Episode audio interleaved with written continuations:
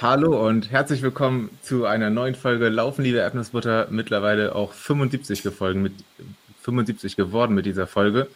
Das ist ganz großartig und wir feiern heute im großen Stile und ähm, wir sind nicht alleine, sondern insgesamt zu viert, sozial distanziert natürlich. Ähm, und ich begrüße als allererstes Daniel. Hi. Und zugeschaltet für uns heute Hannes und Michael. Hallo. Moin. Moin. Ähm, ich würde sagen, wir machen das hier einfach mal ganz geheimnisvoll und geben euch direkt die, die Zettel oder die Mikros in die Hand und ähm, vielleicht könnt ihr einmal ganz kurz in wenigen Sätzen erzählen, wer ihr seid. Starten wir mal mit Hannes. Ja, ich bin Hannes, ich bin 30 Jahre alt, komme ursprünglich aus der Nähe von Kiel und sitze inzwischen in der Pfalz in der Nähe von Kaiserslautern. Laufe seit 14 Jahren alle möglichen Distanzen, vom kurzen Sprint bis zum Ultramarathon. Ja, und habe vor knapp zehn Jahren, glaube ich, den Michael kennengelernt. Ja, ähm, dann mache ich einfach mal weiter. Das war ja eine perfekte Übergabe. Ähm, ja, ich bin Michael, 27 Jahre alt, äh, aus Kiel, äh, ebenfalls aus Kiel. Ähm, und ja, auf der Streckenlauftechnisch bin ich so bei ja, zwischen 5 Kilometern und 10 Kilometern eigentlich am öftesten zu sehen, am meisten zu sehen und äh, bin aber auch schon drei Marathons gelaufen. Ähm, aktuell ist es so ein bisschen weniger geworden mit den Wettkämpfen. Okay, jetzt nicht nur durch Corona natürlich, äh, aber auch äh, insgesamt ist es ein bisschen ruhiger geworden, weil mit Kind im Haus äh, ist das alles nicht mehr so ganz so zu schaffen, wie ich es mir vorstellen würde. Ähm, und ja, ich selber bin Fachinformatiker, Informatiker ähm, und ja, arbeite ja dann mit Hannes seit fast zehn Jahren, früher weniger, jetzt mittlerweile deutlich mehr an Runalyze. Äh, ja, danke für eure Vorstellung. Äh, genau, du hast es gerade selber gesagt, ähm, ihr arbeitet an Runalyze und das ist auch der Grund, warum wir hier euch heute eingeladen habt. Ähm, genau. Ja, könnt ihr oder einer von euch, je nachdem wer mag, ähm, erzählen, was, was ist Runalyze und ähm, wie kam es dazu? Ihr seid zusammen in Kiel laufen gewesen und dann habt ihr euch entschieden, ihr gründet ein Tool oder wie war das?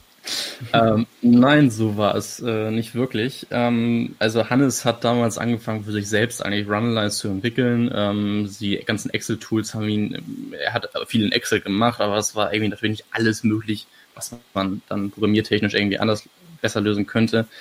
Ähm, und dann hat er so nach und nach Runalyze entwickelt. Er hat so auf seinem Laufblog auf laufhannes.de äh, dann immer mal wieder drüber auch geschrieben. Ähm, und irgendwann, wir wissen einfach nicht mehr wie, wir kriegen es nicht zusammen. Wir haben unsere Mailverläufe gescheckt und irgendwelche Chats auf Facebook und wir wissen es nicht mehr, wie wir eigentlich aufeinander zugekommen sind, weil damals war Hannes auch schon Kaiserslautern äh, und ähm, wir haben uns vielleicht mal bei irgendeinem Laufen Kiel tatsächlich gesehen, aber da kannten wir uns noch nicht wirklich. Ähm, und äh, dann haben wir uns so ein bisschen da zusammengetan, haben mal hier und da ein paar Zeilen Code geschrieben für Runalyze. Damals war es ähm, noch eigentlich ja für den Eigenbedarf gedacht ähm, und da konnte man jetzt auch nicht jetzt mit mehreren Nutzern da ähm, auf einer Instanz da wirklich was machen.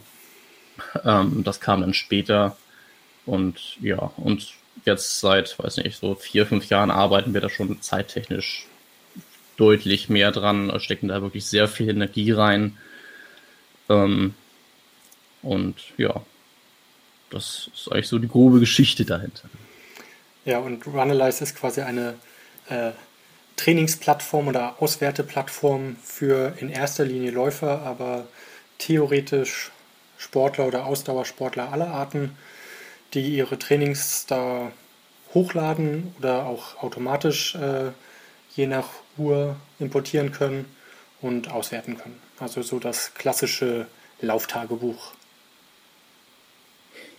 Sau gut. Ja, ich bin selbst, äh, melde ich mich auch mal zu Wort. ich bin selbst jetzt äh, seit einiger Zeit äh, Nutzer von Runalyze und wirklich sehr, sehr, sehr zufrieden. Daher freue ich mich sehr, dass ihr beide die Zeit gefunden habt, hier an dem Podcast ähm, heute teilzuhaben. Ähm, was waren denn so, als ihr gestartet habt mit, äh, seit mit Runalyze, was waren denn so eure, eure Kernfeatures, die ihr oder wenn, wenn ihr es erstmal für euch selbst entwickelt habt, was waren denn so die Funktionen neben Erfassung von Distanz und vielleicht Strecke, was Runalyze für euch bieten musste und was sind so für Features mit der Zeit hinzugekommen? So die, die klassischen ersten Auswertungen waren letztlich das, was man auch mit Excel machen kann, also Wochenkilometer, Monatskilometer, Ausrüstung tracken, also wie viele Kilometer haben die neuesten oder ältesten Schuhe jetzt schon, dann auswerten nach Sportart, nach Trainingstyp.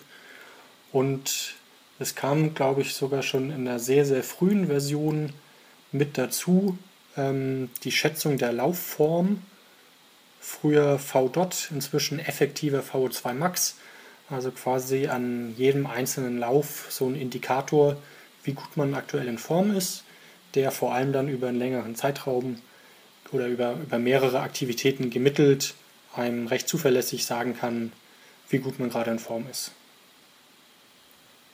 Magst du unseren Hörern mal erklären, wo der Unterschied zwischen äh, der ganz klassischen VO2 Max, die man vielleicht so von seiner Garmin-Messung äh, kennt, die dort ausgespuckt wird, und äh, die effektive VO2 Max, die Runalyze, ähm, ausspuckt, wo, wo da der, die Differenz liegt, also worin der, der Unterschied liegt? Theoretisch liegt zwischen dem Wert, den Garmin anzeigt, und unserem Wert, ähm, also sie meinen das Gleiche. Äh, der, in, der, in der Medizin, sage ich mal, der klassische VO2 Max beschreibt die maximale Sauerstoffaufnahme des Blutes und ähm, die kann eigentlich nur im Labor durch eine Atemgasanalyse korrekt ermittelt werden. Sie kann aber anhand verschiedener Formeln auch ähm, geschätzt werden. Und wir sprechen vom effektiven VO2 Max und nicht nur vom VO2 Max, weil das, was wir da schätzen, ist letztlich ein Wert, der sich wirklich direkt auf die Laufperformance bezieht, während der VO2 Max, den man im Labor ermittelt, der muss für zwei Athleten, die die gleiche zum Beispiel 10 Kilometer Zeit laufen, nicht zwangsläufig gleich sein. Also ein Athlet, der vielleicht im Labor eine, ein VO2 Max von 60 hat und ein anderer mit 62, können vielleicht beide im perfekten Wettkampf trotzdem nur die gleiche Zeit laufen, weil der mit dem höheren VO2 Max vielleicht einfach eine schlechtere ähm, Laufdynamik hat. Also sein Laufstil ist ein bisschen schlechter bzw. ineffizienter.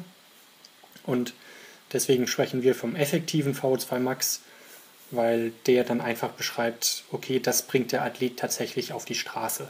Das heißt, zwei Athleten, die den gleichen effektiven VO2 Max haben, ähm, laufen auch die gleiche 10 Kilometer Zeit, wenn es gut läuft. Und letztlich der Unterschied zu Garmin ist dann noch, dass, also ehrlich gesagt, ich weiß nicht, warum Garmin da bei den Schätzungen so schlecht ist, weil ich habe es schon von, von vielen Leuten immer wieder gesehen, dass Garmin in der Regel viel zu hohe Werte ausspuckt. Wenn man da auf die Uhr schaut, hat man häufig, wenn jetzt jemand vielleicht die 10 Kilometer ganz knapp in 40 Minuten läuft, dann hat er häufig irgendwie auf der Uhr was stehen von 35 Minuten oder noch schneller, was er laufen könnte. Und von da, da weiß ich nicht so genau, was Garmin da jetzt macht. Wir haben zusätzlich noch mit drin, wir nennen den V2 Max Korrekturfaktor. Das heißt, diese ganze Schätzung des V2 Max basiert prinzipiell auf dem Verhältnis von Herzfrequenz und Geschwindigkeit. Also klar, je schneller ich bin bei gleicher Herzfrequenz, desto fitter bin ich offensichtlich. Das Problem ist nur, dass viele Leute vielleicht ihren Maximalpuls gar nicht genau, so genau kennen.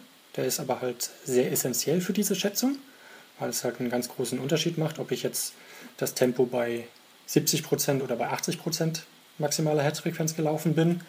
Und das versuchen wir so ein bisschen herauszukorrigieren, indem wir bei den dem besten oder den besten Wettkämpfen schauen, welchen Puls hat man da denn überhaupt erreicht, um dann das so ein bisschen auszubalancieren. Aha, wir sehen, der Athlet läuft einen 10 Kilometer Wettkampf bei 85% Herzfrequenz während ein anderer vielleicht den auch bei 92 Prozent läuft. Und dadurch korrigieren wir das Ganze nochmal so ein bisschen. Und das ist letztlich der Grund, warum in der Regel unsere Schätzwerte da besser sind als die von Garmin. Wobei natürlich, wenn der Korrekturfaktor falsch ermittelt oder schlecht eingestellt ist, kann es natürlich auch in die andere Richtung gehen. Dann wären die Werte bei uns falsch. Mhm. Ähm, ihr habt ja auch, das finde ich sehr, sehr interessant, ihr habt ja auch die Möglichkeit bei einzelnen Aktivitäten äh, die äh, VO2-Max-Messung auszuklammern. Ähm, würdet ihr sagen, das macht prinzipiell Sinn, das an, an gewissen Tagen zu machen? Oder äh, ist das eher sich die, die Statistik oder den eigenen äh, effektiven VO2-Max-Wert äh, ein bisschen schönreden? Also ich rede ja zum Beispiel davon, wenn ich einen Trailrun habe und weiß, es geht ordentlich auf und ab und vielleicht kann das dieser Korrekturfaktor nicht, nicht ganz erfassen, dann gehe ich beispielsweise manchmal hin und nehme dann für effektiv diese Trailruns mit, weiß ich nicht, 800 Höhenmeter auf 25 Kilometer die VO2 Max raus und wundere mich, dass ich äh, am Ende für die ganze Trainingswoche so eine wunderbar fantastische, konstante und gute v effektive VO2 Max habe. Äh, ist das äh, ist das schön reden oder sch äh, schön schwärzen seiner eigenen Statistik oder macht das Sinn an der Stelle? Das Beispiel, was du nennst, macht eigentlich Sinn, ähm, weil es, es, werden zwar die Läufe nach Höhenmetern auch korrigiert, also äh, wenn man einfach nur 10 Kilometer einen Berg hochrennt, dann wird der Lauf nicht genauso bewertet, wie wenn man 10 Kilometer lang flach gelaufen wäre. Aber ähm, die, die Korrektur bezüglich Aufstieg und Abstieg ist natürlich auch nicht ganz so sicher. Das heißt, manch einer kann vielleicht effektiver den Berg hochlaufen, manch einer ist da schlechter. Und es kommt natürlich auch ganz stark auf den Untergrund drauf an. Wenn ich jetzt also einen Berglauf auf der Straße laufe, bei ich sag mal in Anführungszeichen, gemütlichen 5 bis 8 Prozent, dann funktioniert die Korrektur vielleicht sehr gut. Wenn ich jetzt aber natürlich Trails über Stock und Stein laufe, dann funktioniert sie nicht mehr. Und dann ist es genau richtig, den Haken rauszunehmen, ähm, weil der Wert sonst deine ganze Form in den Keller zieht.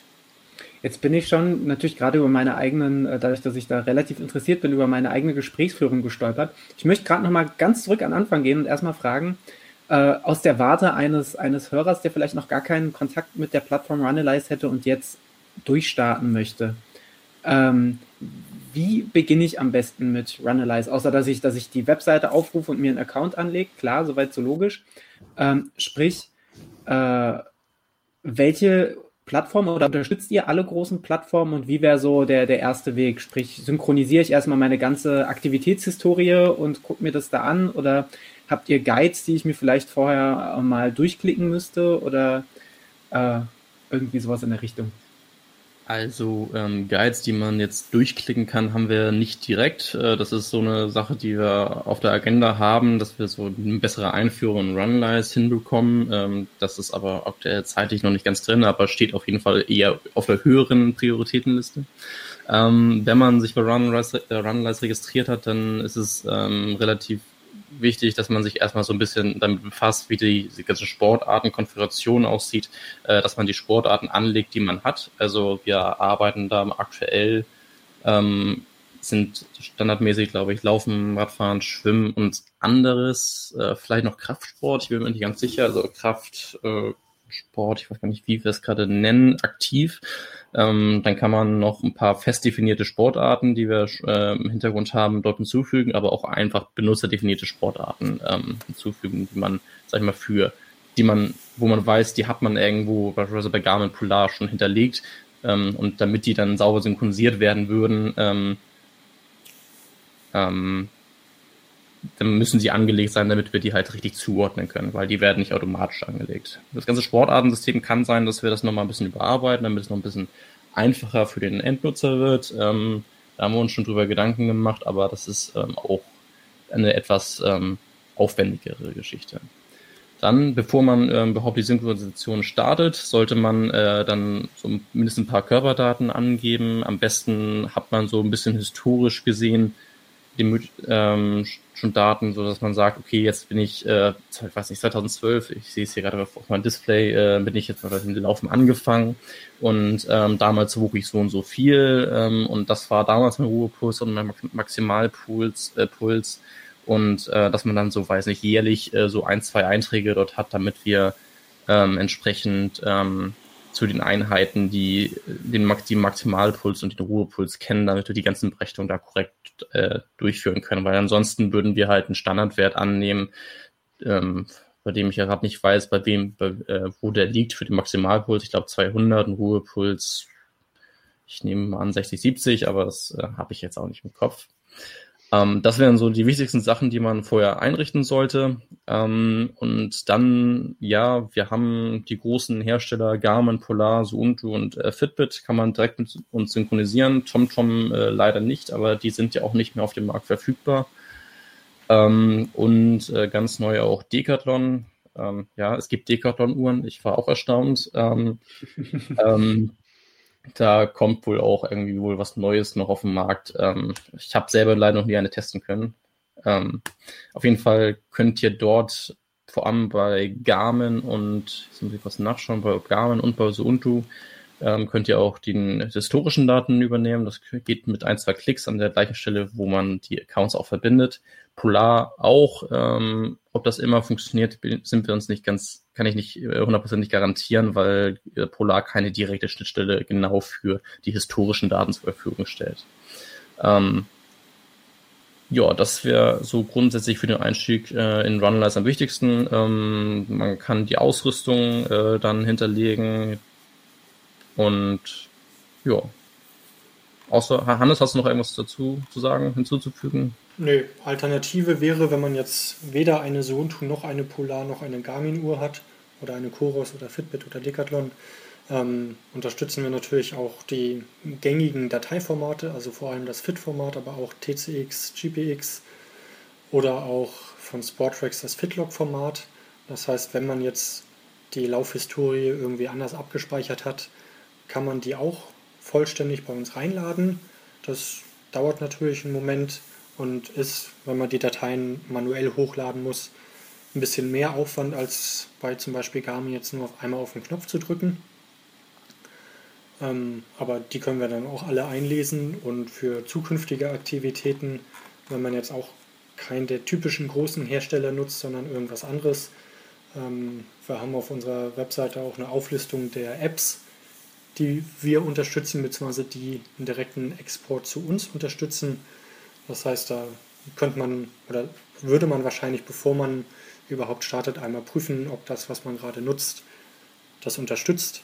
Aber letztlich ähm, ein einzelnes Dateiformat unterstützt eigentlich jeder Tracker. Das heißt, irgendwie wird man die Daten auf jeden Fall immer zu uns bekommen. Genau, ähm, da möchte ich noch kurz einhaken. Äh, Apple Watch wird natürlich auch unterstützt, nicht direkt, sondern äh, beispielsweise über die iOS-App äh, HealthFit, die von diversen ähm, Quellen mit Apple Health, glaube ich, nennt sich das, synchronisieren kann. Ähm, und ein Hersteller wollte ich auch noch erwähnen, das ist Coros, äh, die relativ neu auf dem Markt sind äh, und Uhren herstellen. Ähm, die werden auch unterstützt. Hat mich sehr gefreut als äh, Koros-Nutzer, äh, dass da ein direkter Import äh, plötzlich äh, stattfinden konnte. Da war ich sehr, sehr, sehr begeistert von. Ähm, Nochmal kurz, um bei den Herstellern zu bleiben. Äh, ist es schwierig, äh, da Zugang zu jedem Hersteller zu bekommen? Weil als ich selbst mal recherchiert habe, habe ich so die diversesten äh, Gerüchte gelesen, dass beispielsweise Garmin da auch ein echt äh, absurdes ähm, äh, Modell fährt, was, was äh, mögliche Gebühren angeht. Und ich fand das alles sehr, sehr undurchsichtig. Wie ging es euch dabei?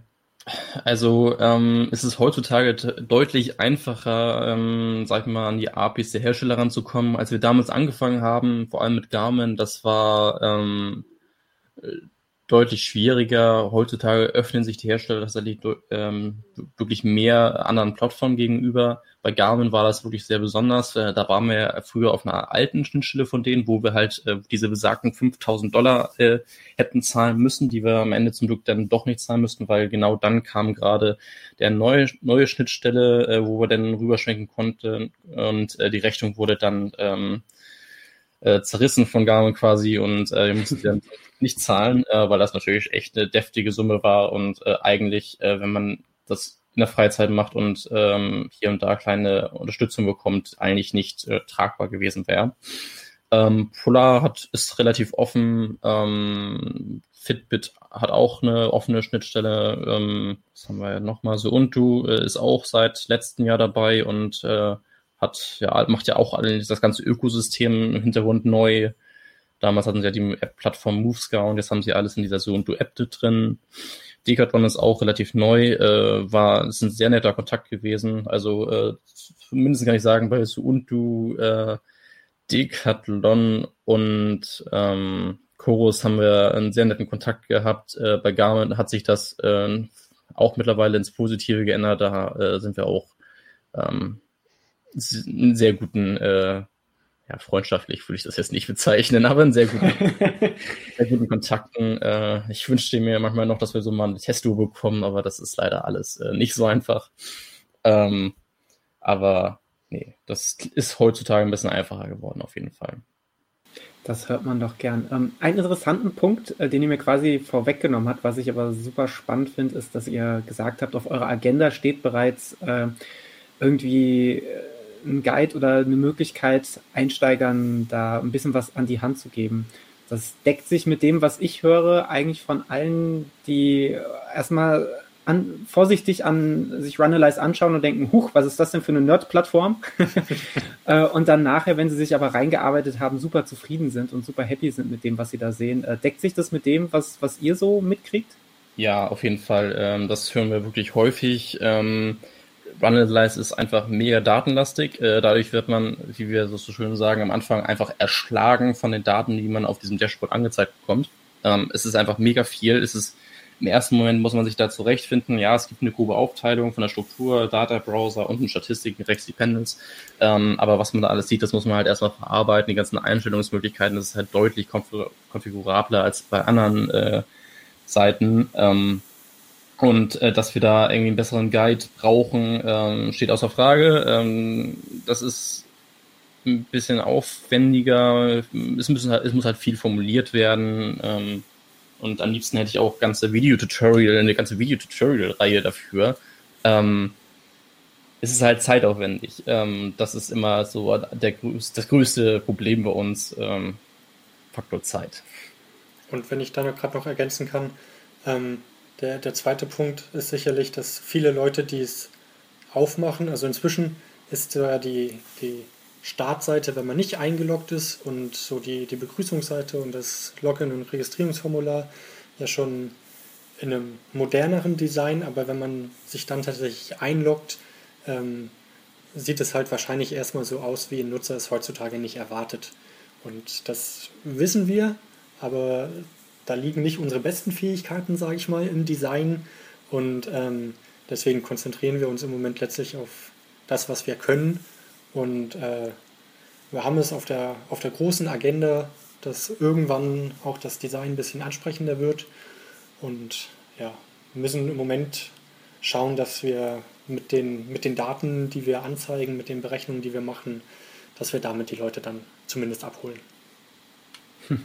Apropos äh, Berechnung, da möchte ich gern zu einem Punkt springen, äh, und ich habe es im Vorgespräch bereits angedeutet, das schien auch in unserer Hörerschaft ein großes Mysterium zu sein und auch in meinem Bekanntenkreis. Ähm, ihr habt neben der effektiven VO2 Max noch einen Faktor, der, der äh, für großes Erstaunen manchmal sorgt oder zumindest mal für reges Interesse, das ist die sogenannte Marathonform.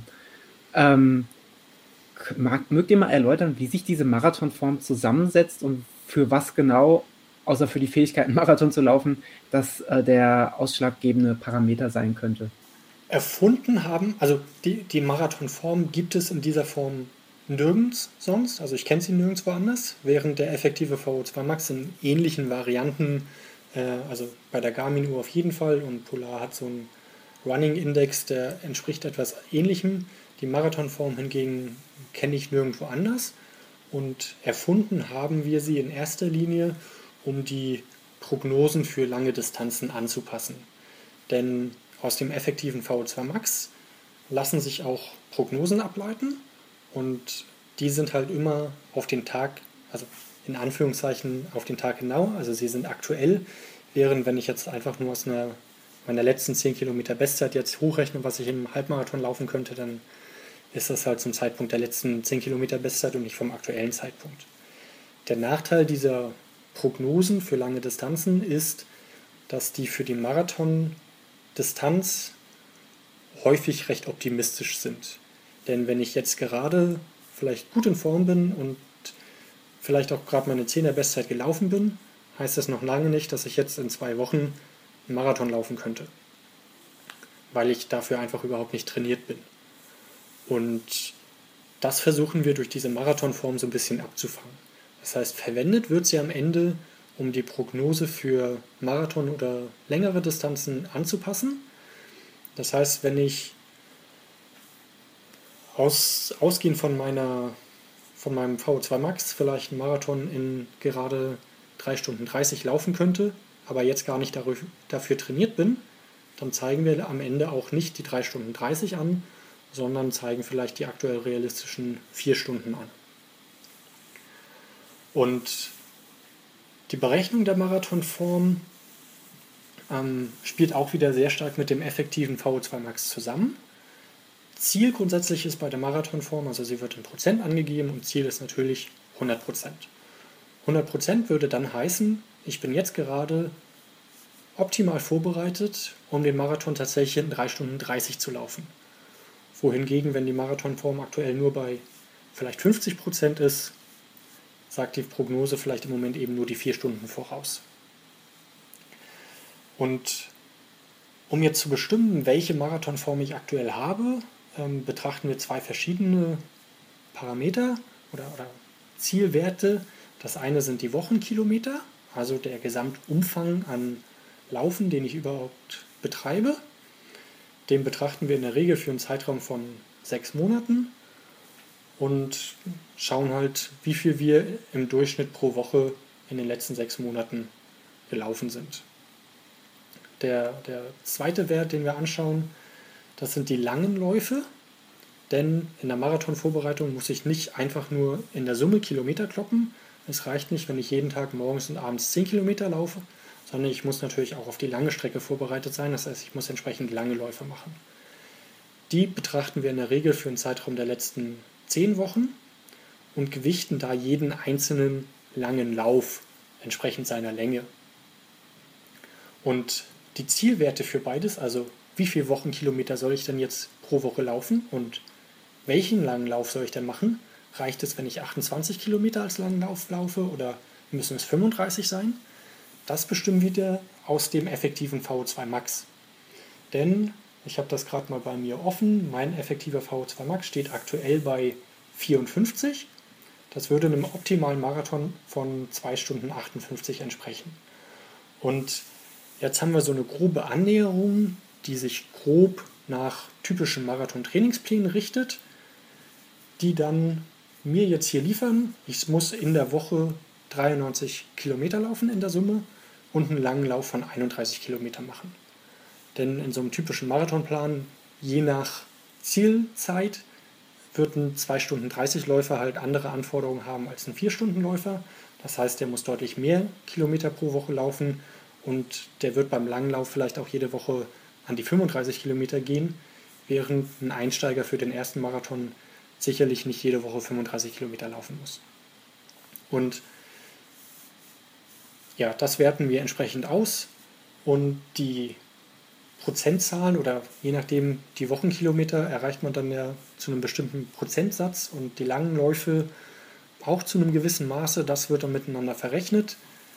Und dann kommt man am Ende auf die ominöse Marathonform, die bei mir jetzt gerade bei 73 Prozent steht, was wiederum heißt, dass ich aktuell den optimalen Marathon nicht in der Prognose sehe. Da sehe ich keine 2 Stunden 58, sondern 3 Stunden 16. Mhm, da kommen wir schon zu einem ganz spannenden Punkt, ähm, der auch häufig gefragt wurde. Und zwar hast du ja gerade erläutert, deine, wo deine Marathonform liegt. Jetzt ist es aber natürlich auch so, ähm, dass ich eine Marathonform haben kann, die über, über diese 100 Prozent, über dieser perfekten Form sogar deutlich drüber liegen kann. Also wenn ich bei mir reinschaue, sehe ich zum Beispiel, dass ich gerade eine Marathonform von 127 Prozent habe. Ähm, wie, wie erklärt sich das und wofür genau ist das aussagekräftig? Es erklärt sich letztlich daraus, dass man ähm, die, die Ziele, die quasi hinter der Berechnung stecken, natürlich überbieten kann. Wenn ich jetzt als Ziel 93 Wochenkilometer habe und ich laufe jede Woche aber 120, liege ich entsprechend über diesen 100 Prozent. Das müsste mir als Mathematiker natürlich eigentlich wehtun, weil mehr als 100% geht nicht, aber ähm, doch, hier geht es. Und ähm, die 127% sagen dir dann jetzt gewissermaßen, du hast ein bisschen Puffer, das heißt, du könntest jetzt auch kilometermäßig ein bisschen rausnehmen und wärst immer noch gut genug vorbereitet für einen Marathon. Und ähm, das kann man im Moment quasi nirgends in Runalyze als Zahl irgendwie sehen, aber es würde entsprechend dir helfen, zum Beispiel für die Prognose für 50 Kilometer. Ähm, also auch für eine 50 Kilometer Prognose oder gar für 100 Kilometer ähm, wird diese Marathonform, auch wenn sie explizit Marathonform heißt, verwendet. Das heißt, ich kann es gerade gar nicht genau sagen, ob die 127 Prozent jetzt reichen für eine optimale Prognose über 50 Kilometer. Ähm, aber es ist jetzt nicht so, dass wir bei 100 Prozent abschneiden und sagen, alles darüber interessiert uns nicht, sondern es macht schon Sinn, dass wir die 127 tatsächlich anzeigen, weil sie eben tatsächlich auch einen Einfluss haben. Also auf die Marathonprognose nicht mehr, aber auf Prognosen für längere Distanzen. Voll gut. Ähm, ich habe gestern gesehen bei meiner Freundin, die ähm, jetzt in der Ultra-Vorbereitung war, die letzten Wochen und Monate.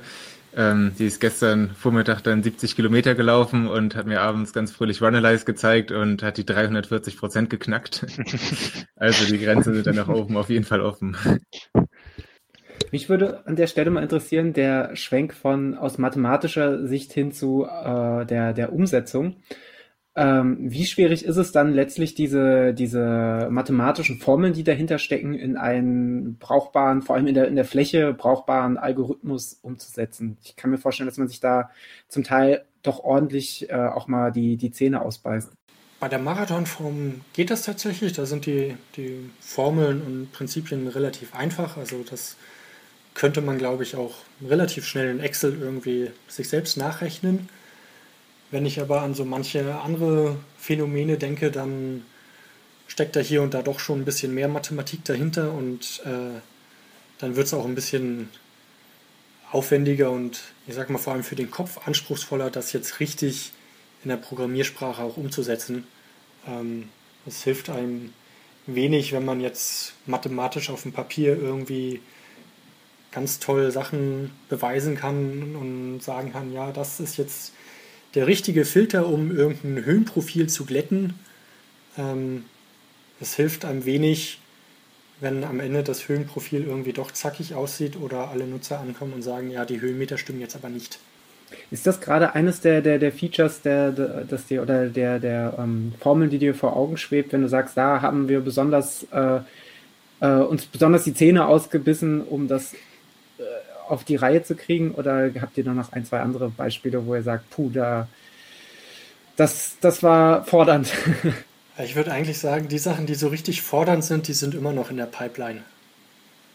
Also ähm, eine Sache, die sehr fordernd ist, ähm, aber halt noch nicht fertig ist, ist wieder die Schätzung des VO2 Max. Die haben wir ja und die steht, aber im Moment verwendet sie einfach nur den Durchschnittswert. Das heißt Durchschnittspace und durchschnittliche Herzfrequenz. Um das wirklich vernünftig zu machen, wollen wir eigentlich dahin gehen, dass wir nur bestimmte Teilbereiche eines Laufs verwenden. Das heißt, wir schauen zum Beispiel eher nur auf die erste halbe Stunde, weil nach zwei Stunden kommen natürlich ganz viele Ermüdungsfaktoren hinzu, die das Ganze eher nach unten ziehen. Und ähm, wenn ich die Uhr irgendwie zwischendurch stoppe, wenn es nur eine Ampel ist und nur ganz wenige Sekunden dauert, geht das vielleicht noch. Aber wenn ich mal eine Pinkelpause mache oder beim Intervalltraining ähm, nach dem harten Abschnitt die Uhr stoppe und dann erst durchschnaufe und dann wieder ganz gemütlich loslaufe, dann gerät dieses Verhältnis zwischen Herzfrequenz und Puls, äh, Herzfrequenz und Geschwindigkeit deutlich aus der Balance. Und deswegen wollen wir da dann eigentlich automatisch die richtigen Abschnitte erkennen. Das hatte ich mal so weit vorbereitet, aber letztlich gibt es da dann sehr viele Parameter abzustimmen und die so einzustellen, dass es wirklich für die allermeisten Nutzer stimmt und jetzt nicht nur für meine Daten. Das ist sehr schwierig und ja, ich hoffe, dass wir da irgendwann den richtigen Parametersatz finden. Und dann, dann schaue ich darauf zurück und sage, puh,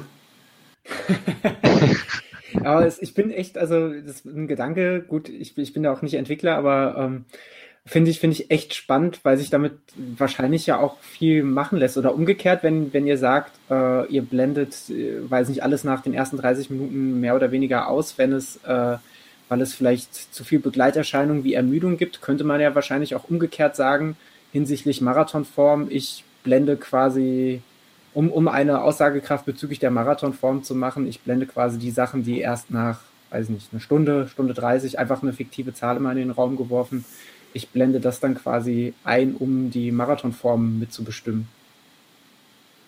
Klingt interessant. also, ähm, eine ähnliche Sache äh, haben wir in der Pipeline, aber quasi nicht bezogen auf die Marathonform. Es gibt, ich glaube, bei Training Peaks kommt das her, äh, Aerobic Decoupling heißt das. Also, da wird quasi so das Verhältnis bestimmt, wie war das Verhältnis von Herzfrequenz zu Geschwindigkeit in der ersten Hälfte verglichen mit der zweiten Hälfte, um daraus quasi so einen Parameter zu bestimmen, wie müde ist man denn geworden. Also das geht in, in so eine ähnliche Richtung, aber zieht da noch nicht auf die Marathonform ab. Mhm. Ja, es ist sehr, sehr, sehr spannend. Habt ihr noch weitere Features so in der, in der Pipeline, über die ihr reden wollt, die, die noch kommen könnten? Oder äh, wollt ihr da euch nicht selbst so sehr die Pistole auf die Brust setzen? wir wollen uns da tatsächlich nicht so sehr die Pistole auf, den, äh, auf die Brust setzen, weil wenn wir unsere eigene Liste durchgehen würden, äh, könnten wir jetzt wahrscheinlich so zwei Stunden oder drei, vier Stunden drüber reden, was wir an Feature-Ideen haben, was wir eigentlich auf der Liste haben, was wir eigentlich total gerne machen wollen äh, und was wir eigentlich am liebsten morgen gerne hätten. Ähm, aber da würden wir uns, nee, das, das, das täte uns fast schon weh, dasselbe alles zu erzählen jetzt. Ähm, also äh, Träume haben wir sehr viele und ist unsere Ideen, also die Ideen, die wir haben und die natürlich auch von den Nutzern kommen, ähm, die ist unendlich, diese Liste, und die wird auch niemals irgendwie abgearbeitet sein. Also ein Fertig wird es da definitiv niemals geben. Ähm, ähm, was in jetzt in naher Zukunft folgen wird, ist äh, ein kleinen, also Gesundheitsbereich, neuer, also überarbeiteter Körperdaten heißt es ja aktuell, äh, Bereich, wo man äh, noch ein paar mehr Daten eingeben kann. Die aktuellen Daten werden noch ein bisschen besser aufgetrennt, damit wir die wiederum mit Aktiv Aktivität ein bisschen ähm, zusammen zuordnen können. Das äh, steht gerade in der Überarbeitung, das haben wir schon länger angekündigt, äh, wurde immer wieder nach hinten geschoben, weil andere Features oder irgendwie Synchronisation mit Anbietern ähm, mit ähm, und andere Wünsche einfach häufiger nachgefragt worden sind als diese. Ähm, das wurde immer wieder nach hinten geschoben. Ähm, das ist einer der größten Punkte, die jetzt in naher Zukunft hoffentlich folgt. Das ist also das Thema, wo wir wirklich dran arbeiten jetzt. Ähm, Design haben wir ja schon gesagt, wollen wir gerne überarbeiten, ist nicht unsere, ähm, nicht unser bestes Gebiet. Äh, daher wird es wahrscheinlich dieses Jahr eher nichts. Wovon wir natürlich äh, träumen, ist ähm, eine App ohne Garantie. Äh, hoffen wir eigentlich, dass wir bis zum Ende des Jahres eine so eine Minimal-Basis-App haben mit wirklich sehr wirklich minimalsten Funktionen, dass man sich einloggen kann, Aktivitätsübersicht irgendwie anklicken kann, äh, die Aktivitätsübersicht hat und vielleicht noch die ähm, aktuellen Berechnungszahlen ähm, dort sehen kann. Das wäre schon äh, etwas was wir uns sehr stark wünschen, was aber auch einfach sehr von unserer Zeit abhängt äh, und ob wir auch vielleicht jemanden äh, noch mit ins Team holen können. Und was haben wir noch? Ähm, genau, Einsteiger besser abholen, das äh, hatten wir ja auch schon jetzt im Gespräch gehabt. Ähm, und vielleicht äh, noch dieses Jahr so eine minimale, ba optionale Basis-Community. Ähm, dass man zumindest ähm, anderen Athleten folgen kann, ähm, weiß ich, im Panel beispielsweise rechts die letzten Aktivitäten, dann sieht von den Leuten, denen man folgt. Ähm, aber diese Community-Geschichte ist eigentlich so etwas, was wir wirklich nur optional anbieten wollen. Jeder, der es nicht möchte, kann das komplett wegklicken und äh, sieht es dann auch überhaupt nicht und dem kann man auch nicht folgen. Ähm, und ja, das ist so die Themen, die wir jetzt mal öffentlich äh, erwähnen wollten. Ähm, vieles ist auch wirklich so, kommt immer on demand. Das heißt, ja, der Wunsch wurde gerade geäußert und dann unterhalten wir uns darüber und sagen, ja gut, das ist, passt jetzt ganz gut in den Plan rein, das kann man jetzt schon umsetzen. Ähm, wir räumen ja auch immer wieder den Code auf. Wir haben noch ein paar Altlasten, die wir entfernen wollen und müssen. Ähm, und da schauen wir natürlich auch immer, wenn ein Feature-Wunsch reinkommt, ist das jetzt praktisch, den jetzt umzusetzen oder den äh, auf später zu verschieben. Das immer zu erklären, ist ein bisschen schwieriger, ähm, aber ja, da müssen, schauen wir halt so, was zeittechnisch immer am besten und am logischsten äh, implementiert werden kann. Hm, ja, mir scheint Faktor Zeit scheint äh, bei all den, bei all der Motivation und den guten Ideen sehr, sehr bestimmt zu sein. Ähm, ihr seid jetzt aktuell zu zweit, richtig? Genau. Ja. Wie gut, ihr habt die Frage wahrscheinlich erwartet, wie gut lässt sich die äh, Arbeit äh, oder das, das Alltagsleben mit der, mit der Arbeit an Runalyze vereinbaren? Also wie sehr wie sehr leidet das eigene Zeitkontingent darunter oder vielleicht sogar das, das eigene Lauftraining, weil man, weil man dann doch noch äh, bis spät in die Nacht programmiert oder Formeln umstellt? Ich glaube, das eigene Lauftraining leidet gar nicht so sehr darunter.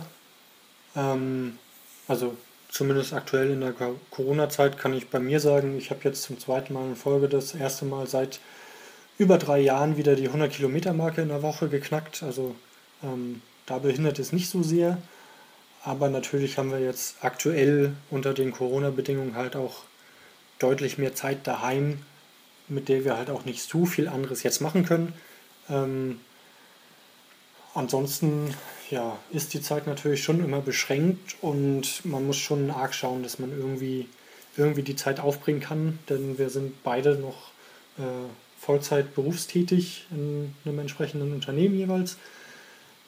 Das heißt, man muss schon sehr schauen, dass man irgendwo die Freizeit freischaufeln kann, um dies und jenes dann zu machen. Also ist es, ist es aufwendig und hier und da nervenaufreibend, aber wir tun es gerne und dementsprechend tun wir halt auch unser Bestes, dass wir die Zeit dafür dann finden bzw. uns nehmen. Ja, die Arbeit an Runlines macht wirklich äh, extrem viel Spaß. Äh, die ganzen Kontakte, die man so über die Jahre aufgebaut hat, ähm, jetzt das Feedback, was man von den Nutzern bekommt. Ähm, bei mir ist es, ich laufe tatsächlich, insgesamt mache ich weniger Sport als vor, weiß nicht, vier, fünf Jahren. Ähm, tatsächlich würde ich sagen, es ist ein bisschen Runlines geschuldet, ähm, aber jetzt auch äh, quasi äh, durchs Kind jetzt äh, seit eineinhalb Jahren ähm, da ist natürlich auch die Zeit sehr eingeschränkt und mal konzentriert arbeiten geht eben dann auch erst abends. Und abends ist man manchmal auch müde äh, vom Tag und von der Arbeit. Äh, und äh, dann reicht halt manchmal eine Stunde oder zwei Stunden. Äh, man muss immer gucken, wie man die Zeit sich einteilt. Und manchmal braucht man halt für irgendwelche Features äh, wirklich mal so fast drei, vier Stunden Zeit, um wirklich sich mal reinzuarbeiten, so einen Stand zu entwickeln für sich, dass man sagt, okay, jetzt weiß ich, was ich da eigentlich vorhabe oder wie ich das umsetzen möchte.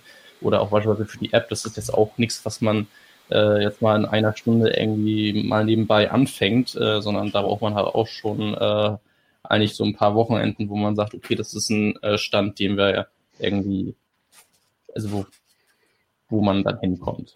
Ähm, was mich da brennend interessieren würde, ist, äh, gelingt es euch, da kostendeckend zu arbeiten oder bleibt ein bisschen was für euch sogar übrig? Oder umgekehrt gefragt, generell, ähm, wie finanziert ihr euch und äh, euer Projekt Runalyze? Ja, da müssen wir jetzt quasi nochmal einen Schritt zurückgehen, denn wir hatten lange Zeit ähm, das Modell, dass die Nutzer uns auf freiwilliger Basis über PayPal oder ähnliches ähm, quasi einfach finanziell unterstützen konnten. Und seit Ah, jetzt müsste ich es genau sagen können, ich weiß es gerade nicht, fünf, sechs Wochen etwa. Also seit, seit etwa Ostern ähm, haben wir jetzt ganz offiziell ein Supporter-Modell gestartet.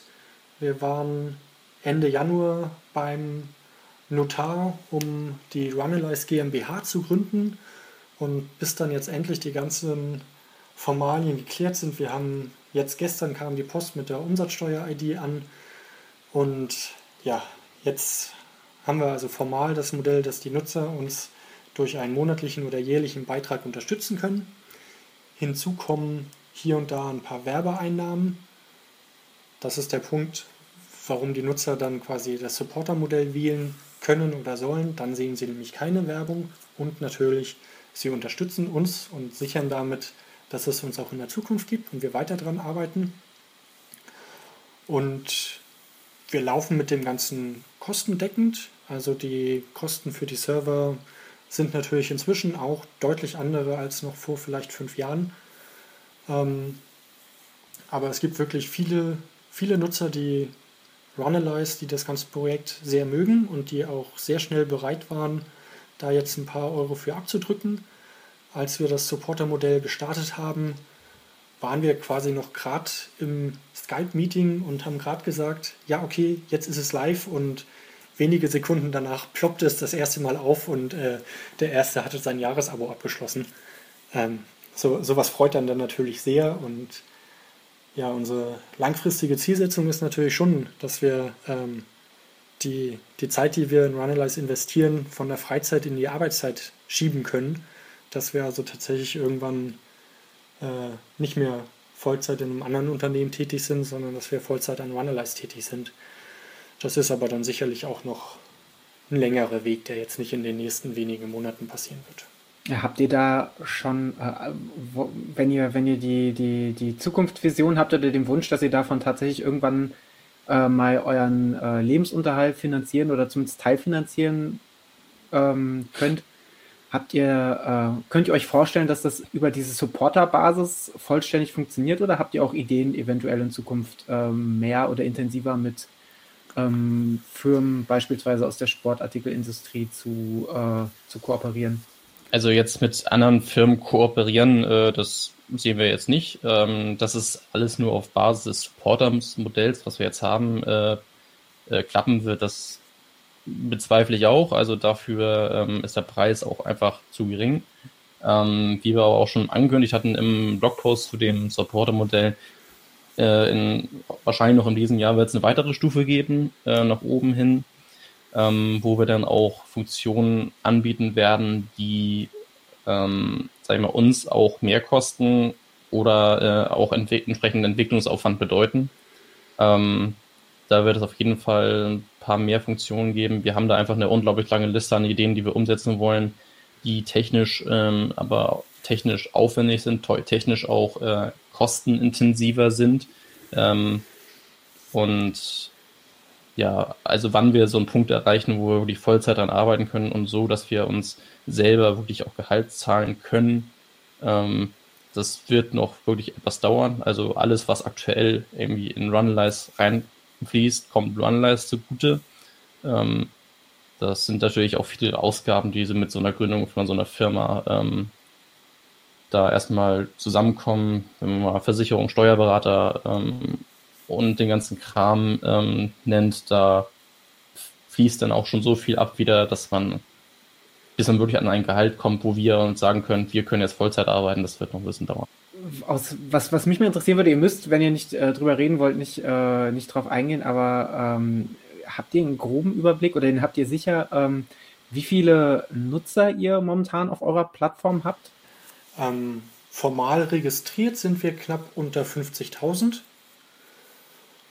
Ähm, tatsächlich aktiv ist dann natürlich immer so die Frage, wie definiert man einen aktiven Nutzer?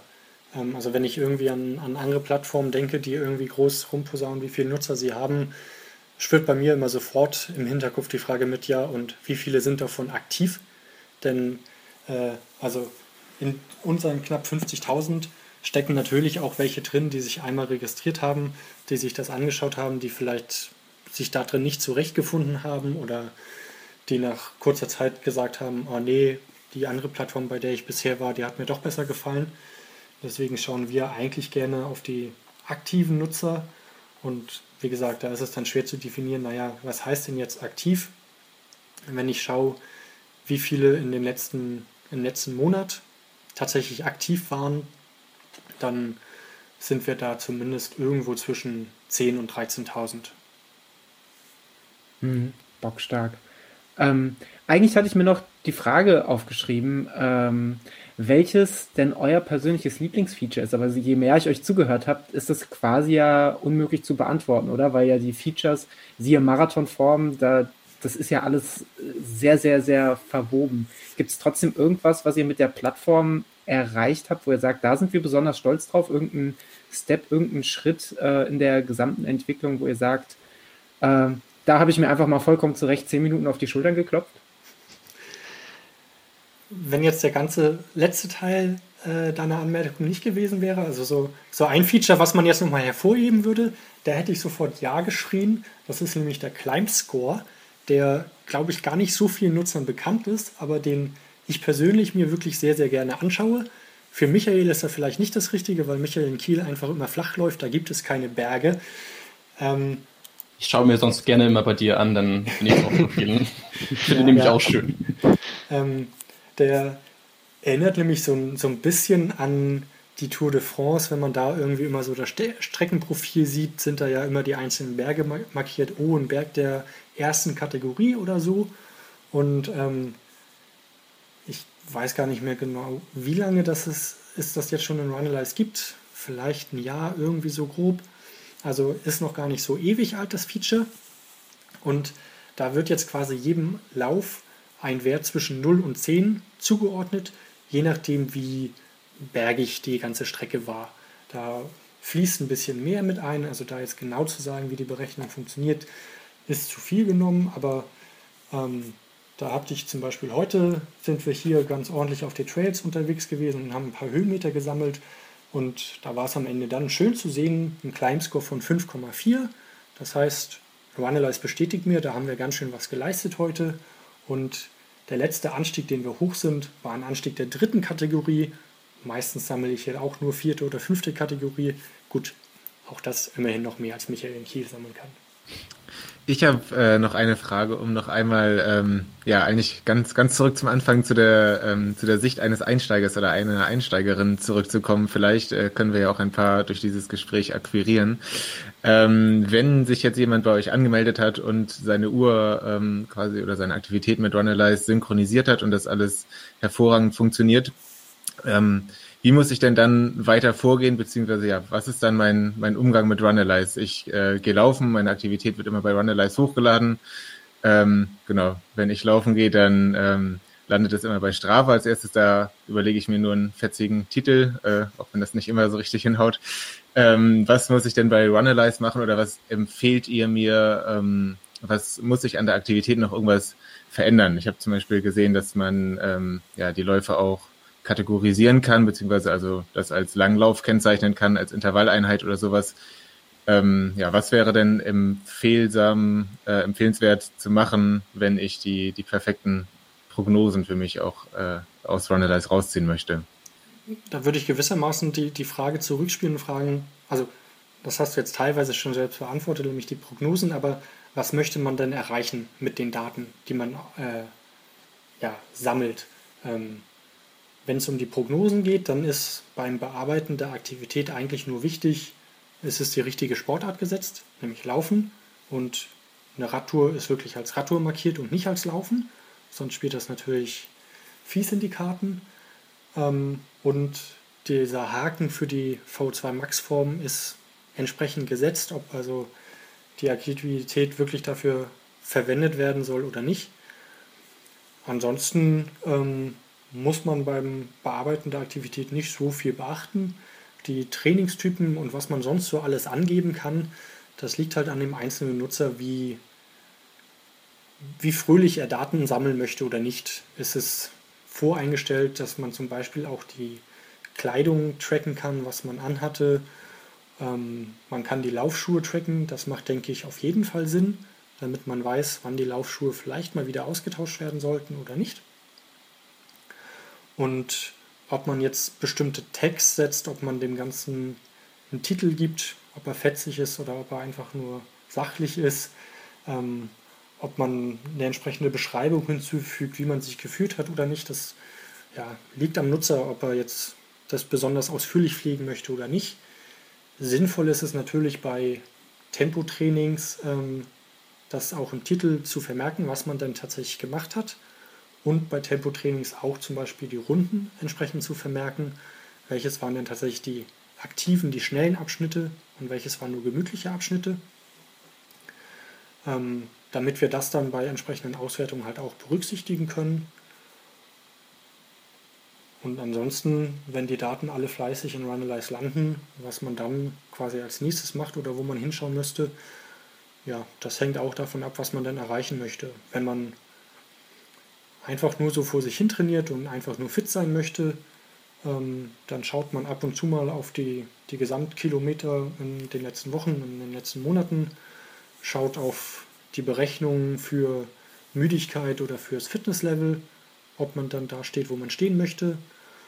Und wenn man auf einen gezielten Wettkampf, also auf einen Wettkampf gezielt trainiert, dann wandert der Blick natürlich oft in Richtung der Prognose, in Richtung der Marathonform und des VO2 Max ob die Werte sich in die Richtung bewegen, in die man sich bewegen möchte.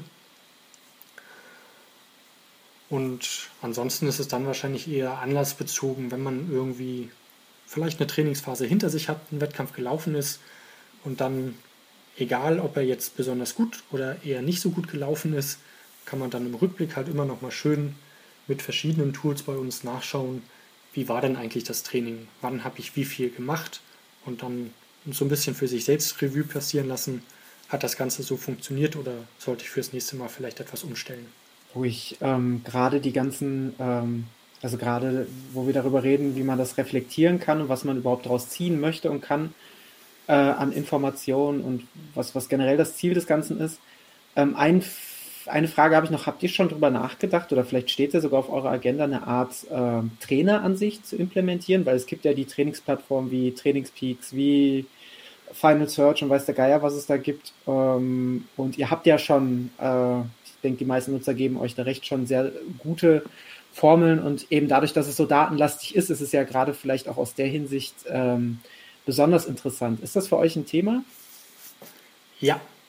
Okay, das, das also, ähm, ich sag mal, so, so, ein paar Sachen, die wir jetzt vorbereiten. Michael hatte diesen Gesundheitsbereich äh, in Anschrägungsführung, in angesprochen, ähm, den wir überarbeiten, wo man zukünftig dann noch ein paar mehr Informationen quasi hinterlegen kann. Zum Beispiel, wie man sich dann an einem entsprechenden Tag einfach gefühlt hat. Und das kann man zwar im Moment bei einem einzelnen Lauf hinterlegen, aber das sagt ja noch nicht so viel darüber aus, wie man sich dann vielleicht den ganzen Tag über gefühlt hat. Oder wenn man einen Ruhetag hatte, möchte man vielleicht auch irgendwie hinterlegen, warum man denn einen Ruhetag hatte, vielleicht weil man sich eben gar nicht so gut gefühlt hat. Ähm, das bereiten wir in dem Zuge auch vor und das ist dann natürlich auch etwas, was irgendwann in so einer Traineransicht oder allgemein in der Kommunikation, Kommunikation zwischen Athlet und Trainer eine wichtige Rolle spielen sollte.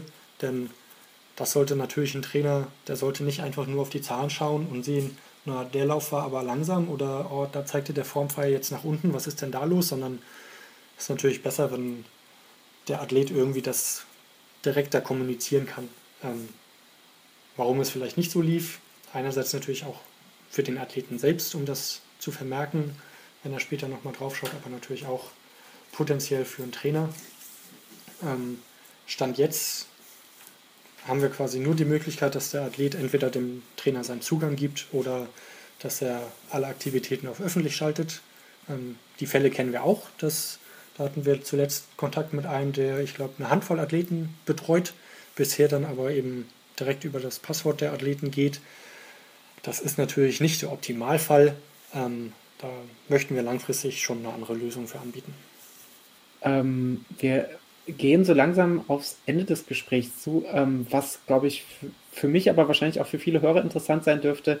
Welche Wege gibt es denn, euch Feedback zukommen zu lassen oder vielleicht sogar Feature Requests? Habt ihr da ein, Formular oder Forum oder wie ist es euch da am liebsten? Ähm, also es gibt diverse Wege, wie man das machen kann. Ähm, wir haben unsere Facebook-Community, die äh, lebt relativ sehr aktiv, also haben da sehr aktive Nutzer. Ähm, dort kann man eigentlich jederzeit äh, Feature Requests posten. Ähm, wir haben das Forum, was eigentlich ja, es wird genutzt, aber äh, eher sehr selten und da gucken eigentlich auch nur wir gefühlt rein. Ähm, per Mail an Mail oder at support at runalyze.com kann man auch jederzeit Mails schicken und ähm, wir beantworten auch eigentlich alles.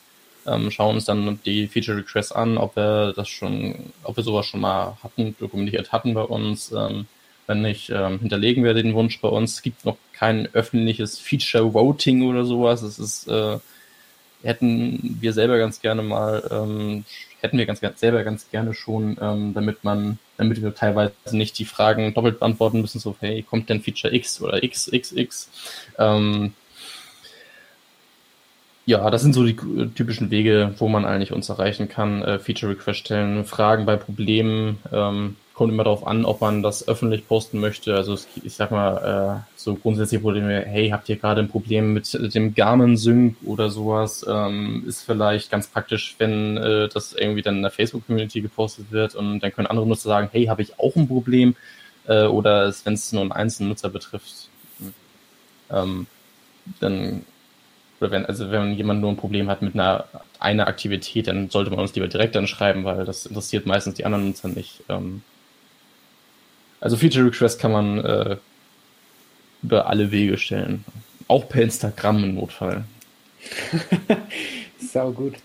Ähm, ja, lieber Niklas, ich habe gefühlt irgendwie, ich war so enthusiastisch, dass ich äh, uns allen Fragen quasi vorweggegriffen habe. Hast du noch eine Frage, die dir auf dem Herzen liegt? Nee, das war äh, sehr schön von dir. Ähm, ihr habt es vorhin schon mal angedeutet, dass ähm, äh, ja, also wie man euch unterstützen kann. Ähm, das mit PayPal und so, das gilt auch trotz Supporter-Modell weiter noch, äh, weiter noch? Oder ähm, ist der einzige finanzielle Weg quasi, ähm, mich als, äh, ja, als, als für das Supporter-Modell zu registrieren? Ja, das ist inzwischen der einzige offizielle Weg. Ähm, man kann da aber auch über PayPal bezahlen. Also für, für, die, für die Abrechnung ähm, muss das quasi jetzt aus der App heraus ähm, gemacht werden. Aber äh, ja, bezahlen kann man da entweder über Kreditkarte oder über PayPal. Okay, das ist gut zu wissen. Ich möchte da an ähm. der Stelle auch nochmal äh, den Hörerinnen und Hörern da ans Herz legen, dass doch, wenn ihr äh, Runalyze nutzt, auf jeden Fall das, das zu machen ähm, und da drüber nachzudenken, da nicht eventuell äh, den ein oder anderen Euro in die Kaffeekasse zu schmeißen, ähm, weil da ja, weil, weil da doch scheinbar echt viel, äh, viel, viel Herzblut und vor allem viel, viel Energie und Hirnschmalz äh, drin steckt. Und äh, ich kann es nur empfehlen. Ich bin jetzt seit, glaube ich, drei Jahren äh, erst relativ passiver, jetzt aktiver Nutzer von Runalyze und bin wirklich höchst, höchst zufrieden. Ich ja. auch. genau, ich habe gerade ähm, nochmal in meinen, in meinen Mails nach Runalyze gesucht und ähm, bei mir war der, war der Weg ähnlich. Ich war, glaube ich, ein Jahr lang auch äh, passiv und am Anfang einmal erschlagen von den Informationen und dann habt ihr äh, wahrscheinlich eine automatisierte Mail rumgeschickt mit, hey, du warst sehr lange nicht aktiv für uns, schau dir es doch nochmal an. Und äh, das habe ich gemacht und seitdem bin ich begeistert. Ähm, diese Mail scheint sich gelohnt zu haben. Ähm, ja, und ich bedanke mich auch ganz herzlich bei euch, dass ihr euch die Zeit genommen habt und äh, uns allen Runalyze ein bisschen näher gebracht habt. Ich hätte noch eine Frage an euch. Ähm, was würdet ihr euch denn äh, wünschen, was in Runalyze unbedingt als nächstes kommen sollte oder in der Zukunft kommen sollte? Also was ist so euer Herzenswunsch eigentlich? ähm, da kann ich sagen, bin genau daraufhin habe ich mit meiner Frage eigentlich schon gezielt, dadurch, dass ich äh, eine Handvoll äh, Athleten betreue ähm, ist natürlich diese Traineransicht für mich auch sehr, sehr interessant. Ähm, also ich nutze gerade Final Search ähm, und parallel eben durch Informationsaustausch mit einzelnen Athleten dann eben Runalyze äh, über äh, vielleicht nicht ganz so tolle Wege wie eben das, das Account-Sharing, dass man halt mal reingucken kann und sagen kann, hier zeig doch mal deine, oder Screenshots, dass man sehen kann, zeig doch mal deine ähm, deine, deine Berechnung oder dass ich selber auch damit spielen kann, welche, welche, ähm, welche Läufe in die VO2 Max Berechnung ein, äh, einbezogen werden und welche nicht. Und das wäre für mich halt schon so ein, so ein, fast schon so ein Killer-Feature, wenn es da eine Trainingsansicht äh, gäbe. So Dann, Feedback. Ja, ähm, dann wäre es ganz cool, vielleicht einen kleinen Aufruf an alle Trainer und Coaching-Spezialisten ähm, da draußen. Ähm, wenn ihr Ideen habt, äh, wie das äh, ausschauen soll, äh, also schreibt uns mal euren Ablauf, wie ihr ähm, ähm, das Training für eure Athleten plant, äh, wie ihr, ähm, was ihr euch eigentlich wünscht als Trainer, um einen Athleten zu betreuen. Wir haben da grundsätzlich schon viele Ideen gesammelt, aber wir hören ganz gerne verschiedene, ganz viele Ansichten.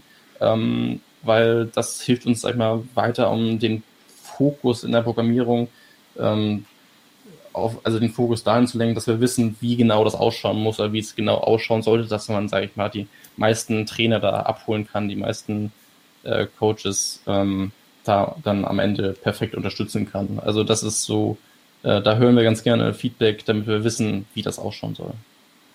Also gerne mal eine längere Mail schreiben an äh, support at runalize.com ähm, und euren Gedanken freien Lauf lassen. Ähm, wir sortieren das dann in, äh, in die jeweilige Kategorie rein.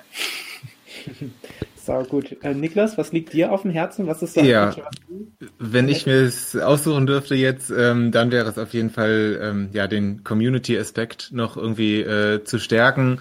Denn, also ja, neben Runalyze ist das Einzige, was ich noch nutze zur Laufauswertung letztendlich äh, Strava.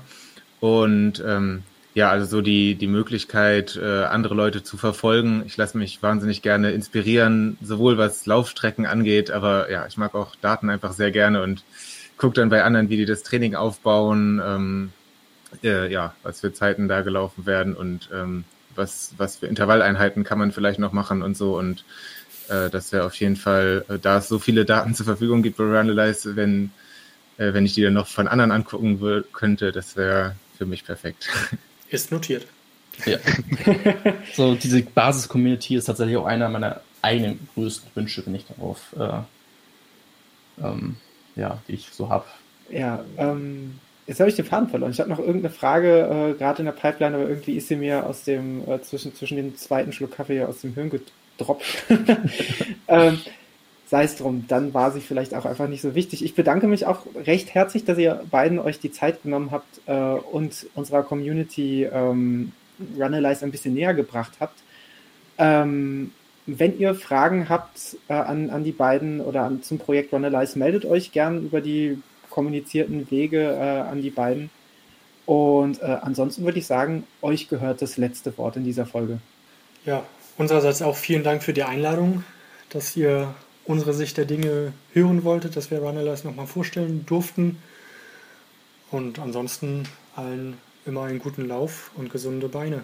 Genau. Äh, vielen Dank, dass ihr uns eingeladen habt, ähm, dass wir auch so über uns mal ein bisschen reden konnten, auch so über die äh, Gründung und äh, was wir jetzt so grundsätzlich vorhaben. Das ähm, kommt manchmal einfach viel zu kurz und äh, ich glaube, die meisten werden mitbekommen haben, es steckt einfach wirklich sehr viel dahinter. Ähm, der Aufwand ist wirklich riesig äh, es macht Spaß, es ist aber manchmal auch ziemlich äh, kräfte- und nervenzehrend. Ähm, aber am Ende, ähm, wir wollen mit Journalize noch äh, viele, viele Jahre weitergehen, äh, haben damit noch vieles vor und hoffen, das natürlich dann mit allen Nutzern gemeinsam äh, diesen Weg zu gehen. Wunderbar. Vielen, vielen herzlichen Dank, dass ihr dabei wart. Lasst den beiden auf jeden Fall äh, ein Supporter-Abo monatlich oder jährlich da und äh, wir hoffen, die Episode hat euch gefallen. Bis demnächst. Ciao, ciao. Ciao. ciao.